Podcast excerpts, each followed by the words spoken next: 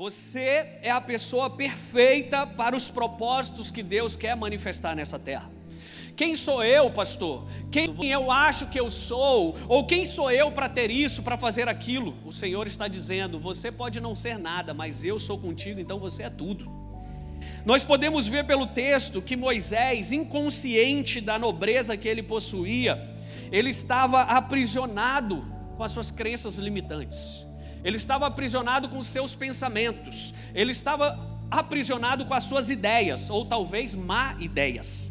Né? Por vezes nós também estamos assim. Nós começamos a pensar que podemos fazer alguma coisa, começamos a achar que somos alguma coisa, e aí vem um pensamento, vem uma ideia, vem uma situação talvez mal resolvida e fala: não, não, você não vai fazer isso, você não é bem assim. Essas coisas não é para você. Por vezes a pessoa, queridos, que Deus escolhe para cumprir missões aqui na terra, elas são inadequadas.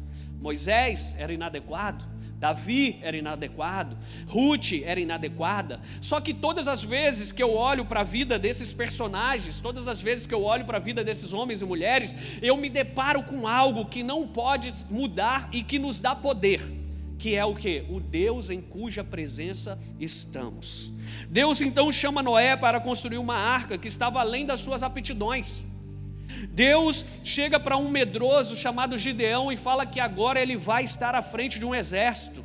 Sabe por quê? Porque Deus ele é mestre nisso. Ele é mestre em confundir as coisas. Ele é mestre em levantar situações que as pessoas falam: não, isso não vai dar certo. O que eu quero te propor nessa noite é que, por mais que nós estejamos preparados, Deus nos apresenta desafios além dos nossos recursos. Deus sempre vai vir com propostas além do nosso consciente. E você sabe que algo vem de Deus para a sua vida quando essa visão é maior do que os seus recursos, é maior do que aquilo que você possui. E este é um dilema no nosso relacionamento com Deus. A nossa confiança, ela é praticada nesse lapso misterioso nesse meio termo, nesse processo. Por isso que eu digo que o processo te forma. As pessoas falam assim: ah, e se você é pronto para o meu destino, mas o processo ele vai te formar para o seu destino. E se você pular essa etapa, certamente o seu destino nunca vai chegar, porque você não estará pronto para ele. Então, se eu estou passando alguma situação, seja ela em relacionamento, seja ela com pessoas, seja ela na finança, seja ela onde for, Deus quer me ensinar algo. E se não é unção, é aprendizado. A nossa confiança, ela tem que estar em Deus, sabendo que Ele nos prometeu. Por Salomão, nós somos inspirados a buscar o entendimento, mas quando tudo parece ruir, o que nos sustenta é a fé. Eu lembro nos meus tempos de quartel, e quando nós estávamos ali, então, fazendo algum exercício de campanha, a gente cantava uma musiquinha: Quando a força não aguenta, é a moral que sustenta. E eu quero dizer isso profeticamente hoje para você: quando a moral não aguentar, a tua fé vai te sustentar. Quando o que diz que não vai dar certo não é, aguentar ouvir de encontro a você, a tua fé vai te sustentar. Então, para os prisioneiros da fé, viver milagres tornou a nossa regra, tornou a sua régua. Sabe aquilo que você faz? É, que você tem um conhecimento, você fala, a partir daqui eu começo a construir algo, é tipo o alicerce de uma casa, a partir daqui eu vou subir um edifício. E a vida daqueles que estão presos na fé, a partir de milagres eu vou construir a minha história com Deus. Eu vou começar a experimentar Deus eu vou começar a vivenciar aquilo que Ele tem para a minha vida.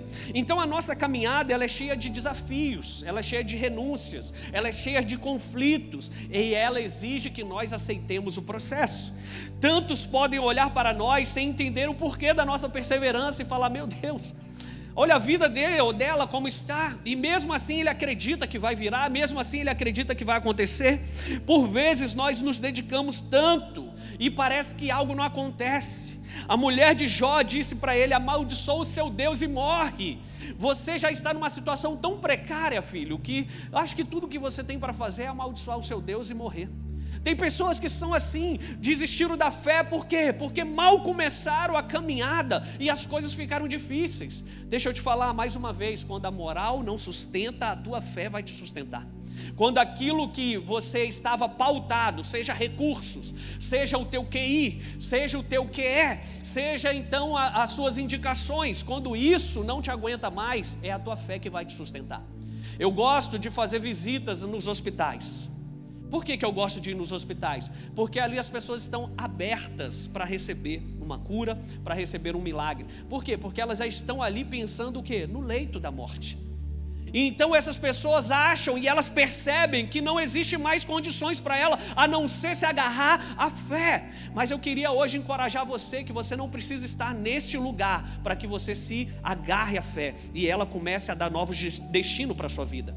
Mesmo diante de tantos desafios, a caminhada cristã é a única que nos proporciona verdadeiras bênçãos. E quando eu falo de bênção, não é finanças, estou falando de vida. Ou seja, uma possibilidade, uma oportunidade, algo novo. Constantemente nós somos bombardeados pelas circunstâncias. E podemos então perder a nossa fé, é normal, é natural. Tanto é que a Bíblia fala com Timóteo, Paulo falando com Timóteo: Timóteo, guarda a fé, mantenha a fé. E ele mesmo diz isso quando ele parte: Eu guardei a minha fé, eu combati o bom combate. Nós precisamos nos agarrar à fé, porque certamente o dia ele vai tentar levar a nossa fé, ele vai tentar minar aquilo que você acredita. Esse é o papel do inimigo: é matar, é roubar e é destruir. Roubar o que? A tua paz, roubar o que? A tua fé.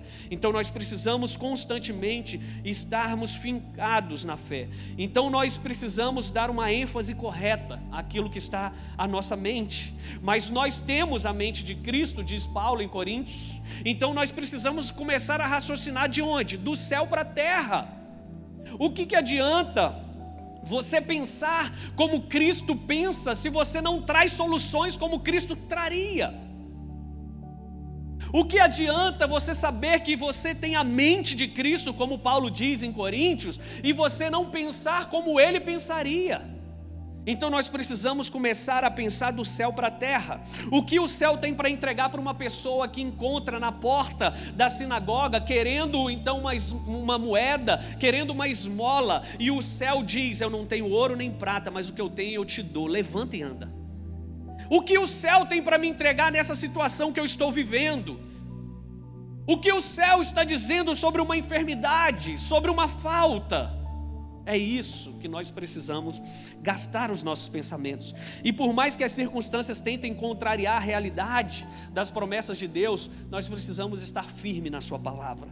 Moisés, ele encontrou tantos argumentos contrários. No entanto, no livro de Atos, lá na frente, vai dizer que ele era eloquente, que ele era poderoso e que ele tinha obras e tinha palavra. Ou seja, Moisés mesmo não se via como Atos diz que ele era. É a mesma coisa do texto de Gênesis, quando Deus fala para Sara que daria a ela um filho, ela ri em Gênesis. Em Hebreus, ela diz que ela teve por fiel aquele que te fez a promessa. Por quê? Porque o contexto de Hebreus diz uma nova versão sobre a mesma pessoa. Qual é a versão que os céus está falando sobre você? Essa que é a grande questão. Você está ficando com a sua versão dos fatos, das circunstâncias, do que você enxerga, ou você está percebendo o que os céus estão falando ao teu respeito? Moisés, ele encontrou tantos argumentos contrários. Talvez você esteja aqui nessa noite com cheio de argumento.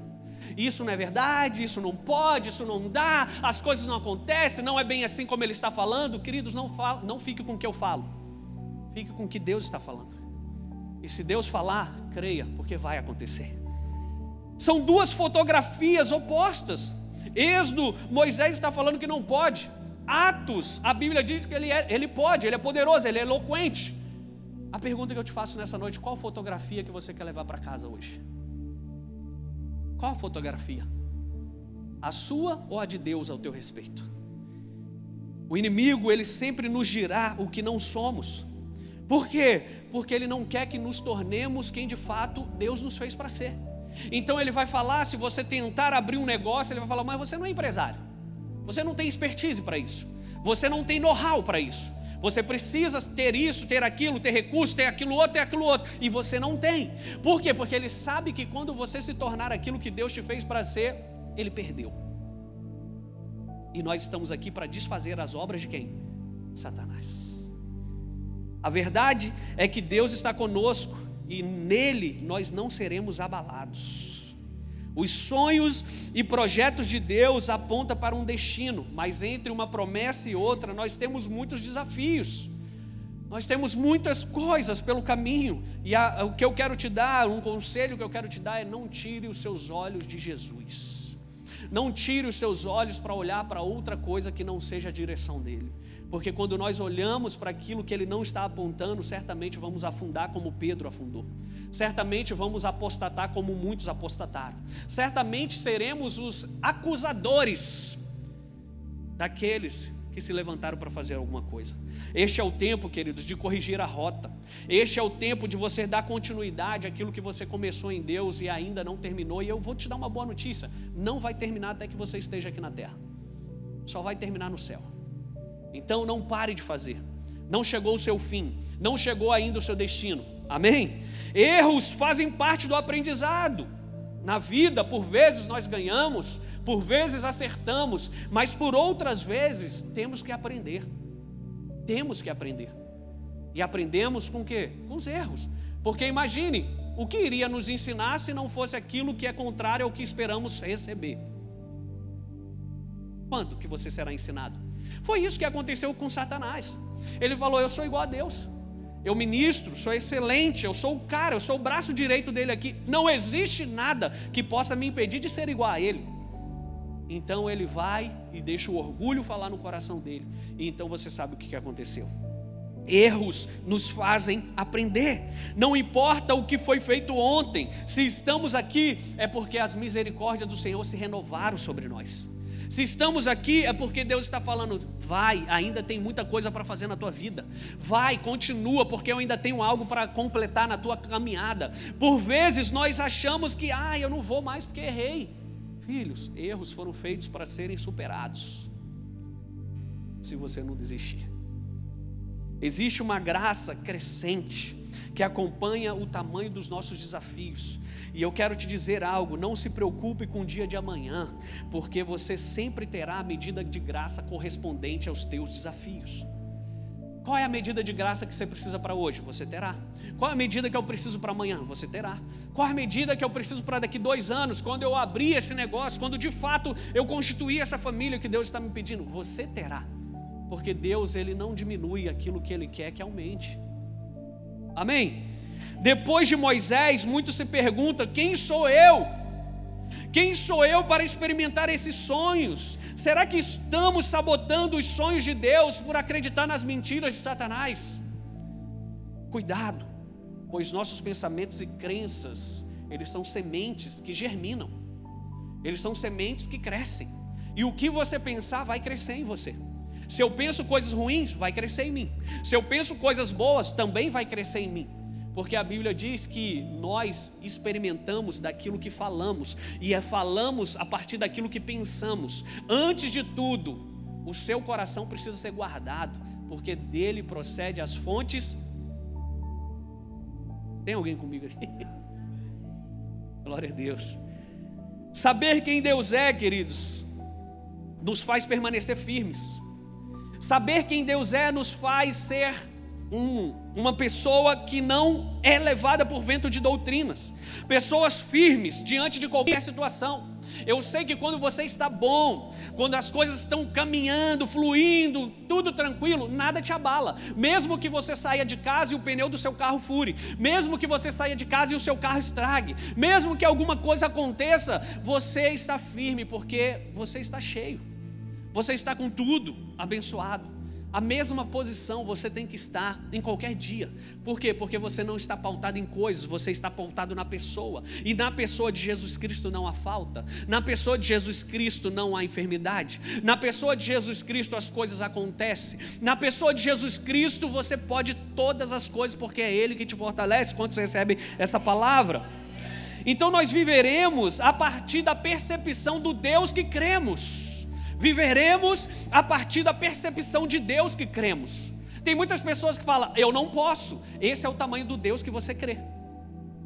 Quando você diz eu não posso, é a percepção de um Deus que você diz acreditar, mas que de fato ele não te leva a passar por essa muralha. Então, se Deus é grande em você, você será grande na terra. Se Deus é grande para você, você fará proezas no nome dele. Você será uma pessoa abençoada. Por quê? Porque você caminha de acordo com a percepção que você carrega do Deus que você serve. Tem pessoas que servem a mamão e elas só fazem o que cabe no bolso.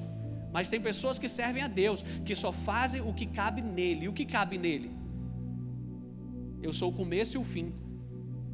Ele não tem dimensão. Eu posso todas as coisas naquele que me fortalece, ou seja, não tem dimensão. Saia do barco dos medrosos, queridos. Saia do barco dos fatalistas. Saia do barco dos pessimistas, dos caóticos. Sabe, em 2020, quando veio a pandemia, muitos falaram: é o fim do mundo. Nós não chegaremos em 2023. Estamos aqui. Quem construiu alguma coisa está vivendo nas oportunidades que Deus abriu. Mas quem não construiu está hoje sendo empregado daqueles que construiu. Qual é a diferença? A diferença é se você está em Deus, você vai construir coisas poderosas nele e não será levado por qualquer notícia caótica. Ai, pastor, mas você é muito futurista. Não, eu sou Bíblia. Eu sou Bíblia. E a Bíblia diz que ninguém sabe o dia nem a hora. A Bíblia diz que nem Jesus sabia quando seria o fim do mundo. Então por que, que nós vamos acreditar naqueles que estudaram por livros que não foram escritos por Jesus, foram escritos por homens? Quantos estão me entendendo? Então você precisa fugir dessas pessoas. Você precisa mergulhar em Deus, sair do barco dos medrosos, sair do barco dos pessimistas, pois seja qual for a tempestade, eu tenho uma boa notícia: você vai cruzar os oceanos, você vai cruzar o rio, você vai chegar do outro lado. Quantos estão comigo aqui? Tudo o que não está fundamentado na fé não merece a sua atenção, filho. Tudo que não está fundamentado na fé não merece a sua atenção. Qualquer pensamento de desesperança está baseado numa mentira. Perceba aí agora na sua mente, o que, que você tem de desesperança está baseado numa mentira. Estou com medo de ser mandado embora do emprego, isso é uma mentira. É mentira que você não vale nada. É mentira que você é um pecador. É mentira que você não terá sucesso onde pisar a planta dos teus pés. É mentira que você não vai conseguir. É mentira que você não vai vencer. É mentira que você não é bem mais que vencedor. É mentira que você não é amado. É mentira que você não tem. É mentira que você não pode. E quando você começa a acreditar nas, nas, nas verdades que Deus tem para a tua vida, a tua vida começa a mudar. Se encha de esperança e você viverá uma vida de milagres e promessa.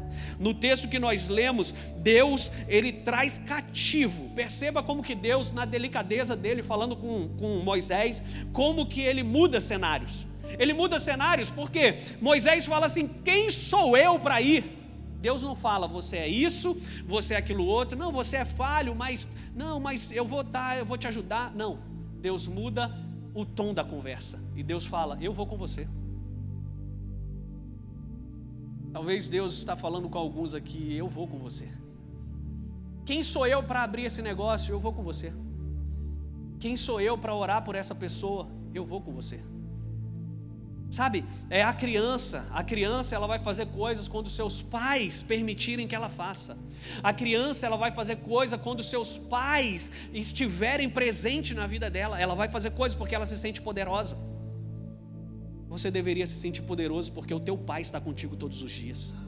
Você deveria ser poderoso porque Ele é a fonte da nossa fé e Ele está conosco todos os dias. Ele diz, quando Ele está indo embora, Ele fala: Estarei convosco todos os dias até a consumação dos séculos. Do que você tem medo? Então, no texto, Deus traz cativo esse foco de Moisés, e hoje pode ser isso que esteja na tua mente, que Deus quer levar cativo a obediência dEle. É a maneira como você se enxerga, é a maneira que você se vê que não está acontecendo. E Deus é a fonte da nossa fé. Saiba que o que você se importa cresce. O que você se importa cresce. Se eu me importo com alguma coisa na minha casa, e eu fico com aquilo no meu pensamento, aquilo vai crescer. Quando você abrir a porta da tua casa para entrar, aquilo já vem à tua mente, você consegue enxergar somente aquilo, porque você agora deu uma, uma, um foco naquilo que está na sua mente, e aquilo que você atrai, aquilo que você respeita, perdão, você atrai. Então, se eu quero mudar algo na minha vida, eu preciso me ver importante, é o primeiro ponto. Você precisa se ver importante. Talvez você não é importante para seu pai, para sua mãe, para seus irmãos, para sua família, mas você é muito importante para Jesus. Você é muito importante para Ele. Talvez você não se vê como Ele está dizendo que você é, e você fica com a visão das pessoas. Nós somos assim. Quando você sai do salão, você pergunta para sua amiga: ficou legal o meu cabelo? Marido, ficou bem em mim essa maquiagem? Ficou desse jeito? E aí, se você recebe uma palavra contrária ao que você espera receber, o que, que acontece? Você se entristece, porque você ainda está muito refém do que os outros se importam de você, e esquece de estar refém do que Deus se importa na tua vida. E você precisa trazer isso, porque quando você se vê como uma pessoa importante para Jesus, isso cresce em você. E aí você sabe que nada mais é impossível para aquele que tem fé. Você consegue passar pelas situações e ver Deus agindo em teu favor, porque agora você está se vendo com o olhar de quem se importa por você. Agora, ao invés de dizer quem eu sou, nós podemos dizer quem eu não sou. Pastor, é muita prepotência eu falar isso. Pastor, é muita soberba eu falar isso. Sempre vão achar que você é soberbo quando você anda na sua autoridade, na sua identidade. Jesus passava e as pessoas falavam: quem é esse que fala com tamanha autoridade? Ele não era conhecido ainda pelo que ele fazia, ele era conhecido por quem ele era e pelas atitudes que ele tinha. Aí você chega na segunda-feira, hoje o dia vai ser difícil, mais uma semana difícil. É claro, isso vai crescer, porque você se importou com o quê? Com aquilo que é a dificuldade e não com a solução que você é. E quando você é a solução, as coisas mudam. O contexto muda. Foi o que o Walter disse aqui, a consequência muda. Quantos estão comigo? Se Deus está conosco, o que não seremos capazes de enfrentar, queridos? Isso ocorre quando nós olhamos para Deus, então mude o seu foco saindo da defensiva. Olhe para os montes, é dali que vem o teu socorro. Olhe para Jesus, é dali que vem a solução. Olhe para aquilo que ele pode fazer e não para aquilo que ele não está fazendo. Tem as pessoas que chegam, como os discípulos de João Batista, eles vão até Jesus e perguntam: Você é o Messias mesmo? Será que você é aquele que viria para salvar as pessoas? E então Jesus não responde: Eu sou o cara. Ele não fala isso. Deus, ele sempre é um gentleman, ele muda o contexto. Ele fala: Fala para ele o que vocês estão vendo cegos estão enxergando, coxos estão andando, o evangelho está sendo pregado para o pobre. O que, que Jesus fala? Olhe as obras e você vai saber se eu sou o Messias. E por vezes nós temos que mudar o nosso viés. Você está olhando as coisas, esquecendo que em você tem a solução para mudar as coisas, para mudar aquilo que se apresenta. Aparentemente Moisés, ele não era qualificado para aquela missão. Mas quando recebemos uma palavra de Deus, não se trata de recursos pessoais, se trata de uma palavra que nós recebemos. O cumprimento do propósito de Deus na nossa vida, ele se cumprirá em torno de uma palavra: Eu estou contigo, eu sou com você. Isso muda todo o cenário. Porque de um medroso, Gideão foi feito do maior valente, comandou um exército de alguém que não era acreditado, de alguém que era rejeitado pela sua família, Davi se torna rei. Porque uma palavra nos garante que Deus é conosco, que se Deus é por nós, você podia fazer melhor, sabe? Porque isso é para você, filho. Se Deus é por nós, então a pergunta, a pergunta de um milhão para você nessa noite é: por que você está com medo? Por que, que você ainda não foi? Qual é a sua desculpa? Deus usa aqueles que não são para confundir os sábios. Apesar do homicídio que Moisés cometeu, ele ficou conhecido como o homem mais manso da terra. Cara, essa Bíblia deve ser louca. Aliás, Moisés é muito doido, porque ele escreveu o Pentateuco. Você sabia disso? Que Moisés escreveu os cinco primeiros livros da Bíblia? E no livro que ele escreve, ele escreve o seu homicídio e ele escreve que ele era o homem mais manso da terra. Só alguém que é enxertado na graça não tem medo de expor as suas vergonhas. Só alguém que está imerso em Jesus não tem medo de expor as suas fraquezas. Eu vi um filme ontem, aconselho você a ver se você gosta de ação e suspense. O Cair da Noite, está no Netflix. Eu gosto de filme. E nesse filme, ah, não posso dar spoiler, né? Você vai ver. Mas a máxima é: as pessoas, por medo da sua nudez, elas são capazes de matar outras pessoas, por medo de expor as suas vergonhas. Quando você se esconde daquilo que te envergonha, você não recebe a graça que te cura, te salva e te liberta.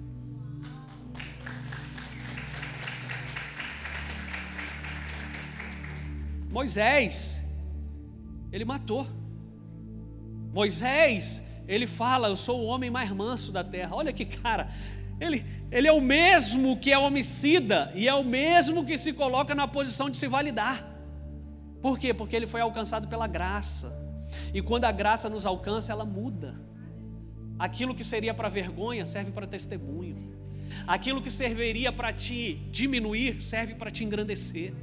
E não tenha vergonha de expor as suas nudezes para Deus, porque Ele é o único poderoso para tampar a sua nudez. Ele é o único poderoso para sarar as tuas feridas. Ele é o único poderoso para trazer um bálsamo de testemunho sobre aquilo que era a sua maior vergonha. É importante ressaltar isso. E quando você está em Deus, aquilo que seria vergonha se transforma em testemunho. Sim, você é a pessoa perfeita para cumprir o seu propósito. Não é sobre o fulano, não é sobre o ciclano, é sobre você. E quando você aceita o que Deus diz, você constrói aquilo que Ele promete. Ele prometeu: você será libertador. Ele então aceitou. E ele levou o povo. Ele só não entrou. Por quê?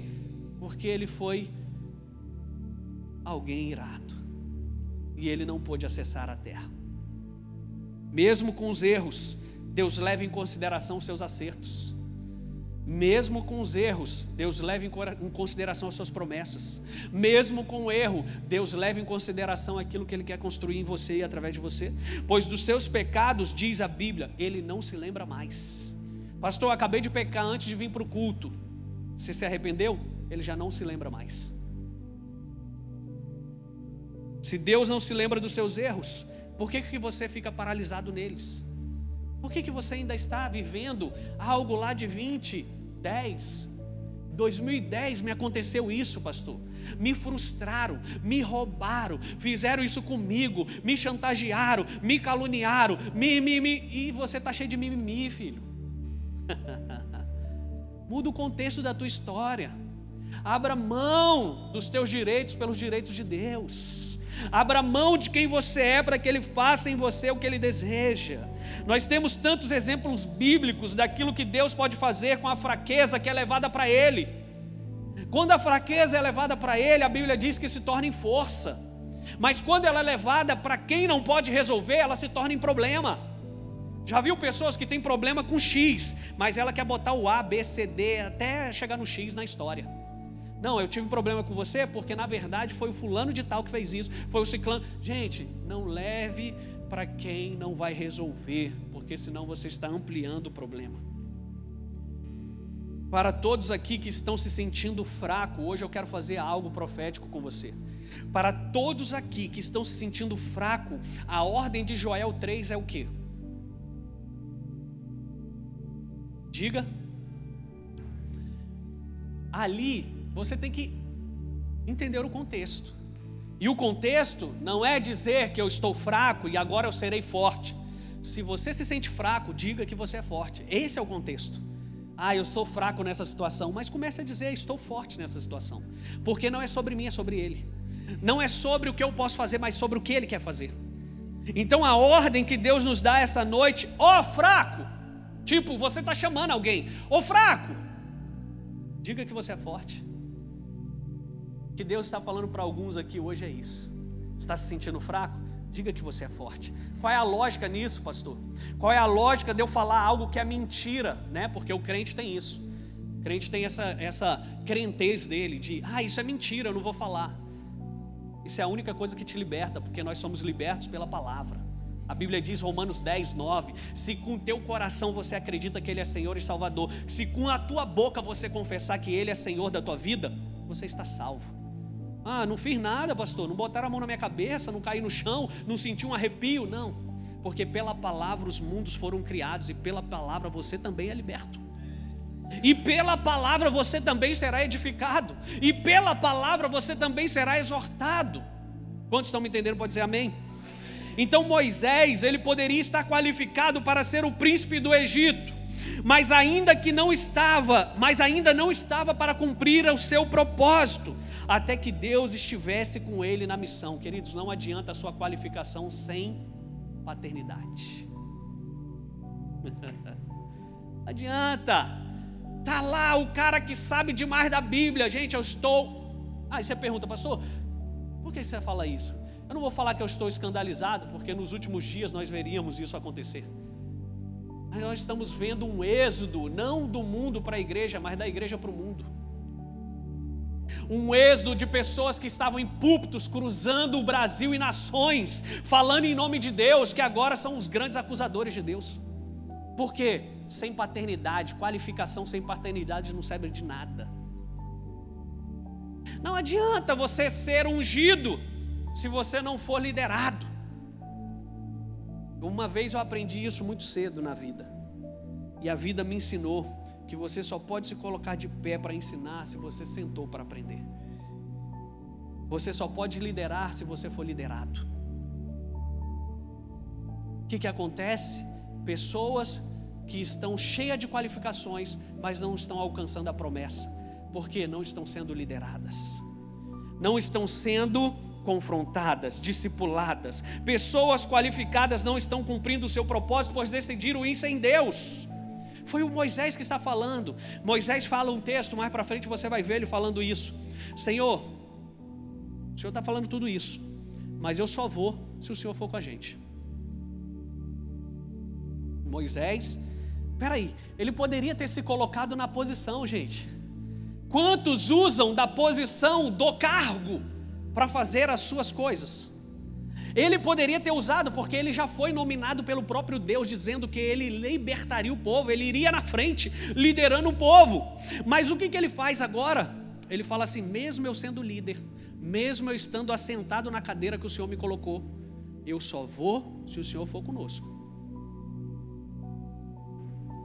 Mas tem pessoas hoje que estão indo sem Deus nem falar para ir. e no meio do caminho, tem problema, porque Deus não está naquilo que Ele não aponta, Deus não sustenta aquilo que Ele não enviou. Quando estão me entendendo? Então Moisés disse que não iria se o Senhor não fosse com eles. Queridos, o sucesso não está na missão que você recebe para cumprir, o sucesso está em quem vai contigo para o cumprimento. Quem está com você? De que espírito sois? Era Paulo falando para os atormentadores: de que espírito vem? Quem está com você? Já vi muitos começarem com Deus e no meio do processo abandonarem Deus e os seus projetos começarem a fracassar. Assim como também já vi muitos começarem sem Deus e no meio do processo entender que para cumprir uma etapa eu preciso de Deus, se aliançam com Deus e então Deus completa a carreira. Sem Deus, nossos maiores esforços estão fadados a não obter os nossos melhores resultados. Você pode se esforçar demais. Eu vejo tantas pessoas com um potencial violentíssimo, mas sem uma submissão, não chegam a canto nenhum. Porque não é sobre você, filho, é sobre Deus. É sobre Deus. Deus continua e continuará sendo a nossa melhor opção e solução para qualquer empreendimento. Para qualquer coisa que você vai fazer, Deus é o teu parceiro fiel. Satanás só virou Satanás quando ele decidiu seguir por conta própria. O orgulho é o que torna anjos em demônios. Demônios são anjos fora do lugar. Isso é pesado. Porque se eu estiver fora do meu lugar, eu me torno um demônio. Eu posso atrapalhar um processo de Deus na terra. Hoje nós precisamos voltar à nossa posição em Jesus. Discipulado, cobertura, feedback, não são exigências para uma vida cristã bem-sucedida, mas são qualidades de uma vida cristã abençoada. Pense se Abraão dissesse: Não vou me submeter a Deus e vou fazer por conta própria. Ele já me deu uma palavra para eu sacrificar meu filho, eu vou por conta própria. Vou chegar lá e vou sacrificar. E quando eu chegar lá, eu vou fazer desse jeito. Pense se ele vai por conta própria. Mas agora ele é discipulado. Ele ouve uma voz, ele tem uma cobertura e ele presta contas. Queridos, deixa eu te falar uma coisa: todas as vezes que eu faço casamento, eu falo sobre isso. Alguns chamam cinco padrinhos de cada lado, outros chamam 55. Aí fica com você, seu critério. Mas essas pessoas, elas são testemunhas de algo. Testemunhas de quê? Do que elas estão vendo. Atos 2 não era isso? Vocês serão minhas testemunhas? Ou seja, testemunhas são pessoas que viram alguma coisa. E aí eu falo no casamento, tá vendo aqui, ó, vire-se para os seus padrinhos, olhe para eles. Você escolheu eles, certo? Certo. Eu falo, então você precisa prestar conta do seu casamento para eles. Quero não, pastor. Briguei com a minha esposa, tô nem aí, vou sair de casa. Não preciso dela. Vou sair de casa, filho. Quando você casa, você deve pelo menos feedback a quatro pessoas: os teus pais, que são autoridades na tua vida, se eles ainda estão vivos, ao Estado, porque pela lei dos homens, ao sacerdote e a Deus. Então, antes de você tomar qualquer decisão de se separar, lembre a quem você precisa prestar contas. E quando você tem pessoas para prestar contas, a tua força máxima de ah, vou largar essa mulher, cai por terra.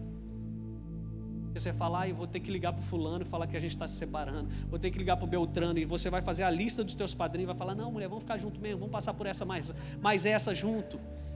Estamos no mesmo barco. Você me aguenta, eu te aguento. Sim, prestação de contas te protege, filho. Diga para a pessoa do seu lado: prestação de contas te protege. Queridos, nós precisamos ser pessoas que sabemos quem somos em Deus. Talvez hoje você está com uma visão errada, como Moisés estava. Quem sou eu para ir diante de, de, de Faraó? Quem sou eu para estar nessa posição? Quem sou eu para assumir isso? E Deus está falando: é com você mesmo, filhão. É, é você, não tem outro. Eu fiz você para esse tempo, Esther. E é bom que você se levante. Eu fiz você para esse tempo, Ruth. É bom que você se levante. Eu fiz você para esse tempo, Davi. É bom que você vá para a batalha. Porque se você ficar em casa, você vai pecar. Muitos estão matando a promessa por conta da insubmissão. Quer ser bem-sucedido? Não ande só, queridos. Não ande sozinho. Olha o que diz a Bíblia. Gênesis capítulo 13, versículo 12. Coloca na tela para mim, por favor. Já estou caminhando para o final aqui. Vou tentar de novo, hein, Léo? Colocou aqui?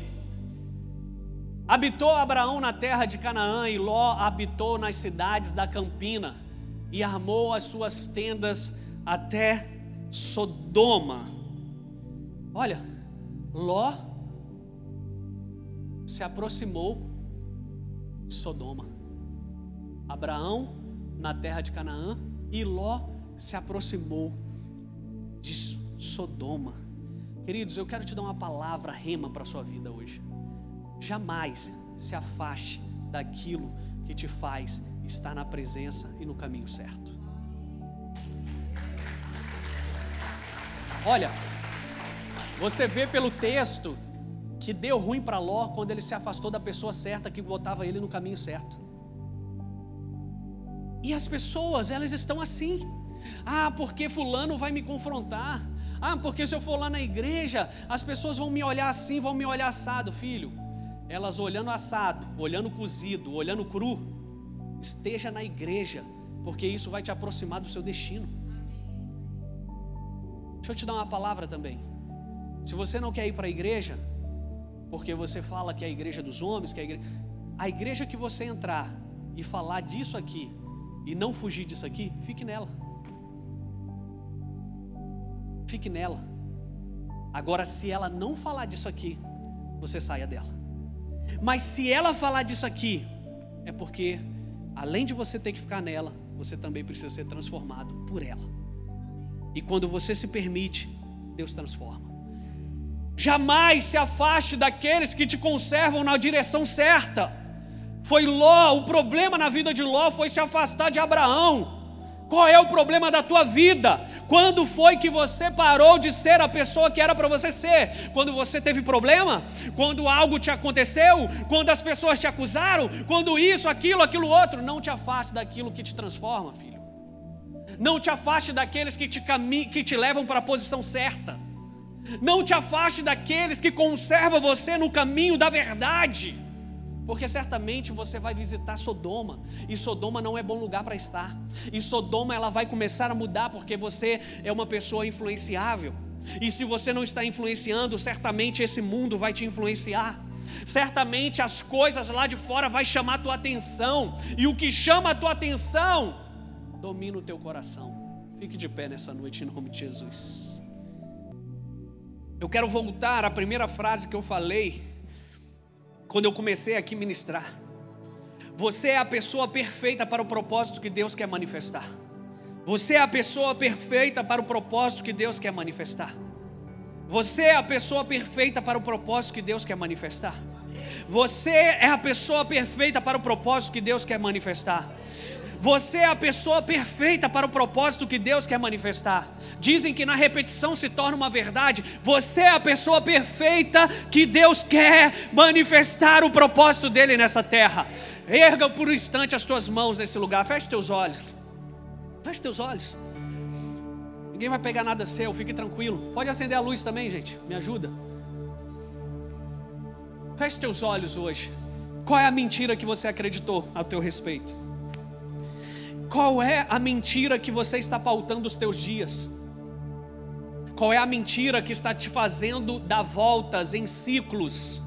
Qual é a mentira que está te conduzindo a passos largos para o pecado? Qual é a mentira que está te fazendo procrastinar, não seguir, não avançar? Eu sei que você tem muitas coisas que você poderia colocar na mesa, mas no momento que você colocar na mesa, Deus tem uma única resposta para te dar: Eu sou contigo. Mas, Senhor, fizeram isso ao meu respeito. E Deus vai falar: Tudo bem, eu sou contigo. Senhor, mas eu errei. Eu cometi um adultério. Mas eu sou contigo. Senhor, mas isso e aquilo outro. E Deus está te dizendo, como ele diz para Moisés: Eu estou contigo.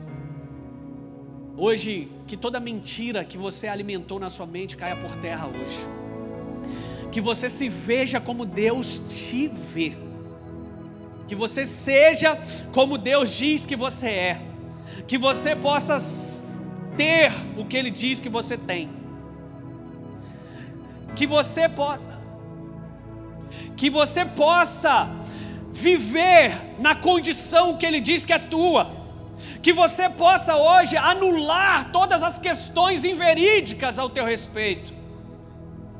Porque se o Senhor jogou no mar do esquecimento tudo aquilo que te acusava, quem é você para levantar algo que já foi pago ao teu respeito?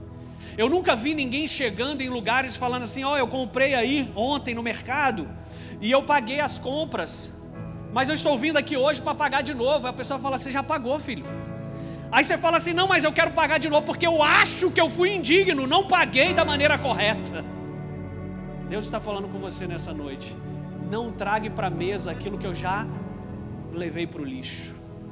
Não, tá, não traga para a tua vida aquilo que eu já liberei da tua conta e hoje você possa se ver como esse filho de Deus, que você sim é amado por Ele, independente do que você fez, filho. Não é sobre as tuas obras, é sobre o que Ele diz ao teu respeito. Não é sobre o que você tem para que ninguém se ensoberbeça.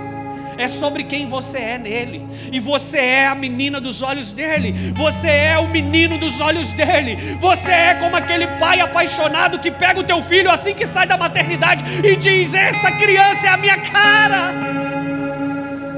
Essa criança, ela se parece comigo. Essa criança, ela é abençoada porque ela é meu filho. Hoje Deus está dizendo para alguns aqui: você é bênção, filho. Você é abençoada, filha. Você não é isso que fizeram contigo. Você não é isso que o pecado tentou te fazer. Você é minha filha amada em que o meu amor se compraz. A beleza da tua santidade está na tua identidade, não está no que você tem ou no que você representa para o mundo, mas no que você representa para mim.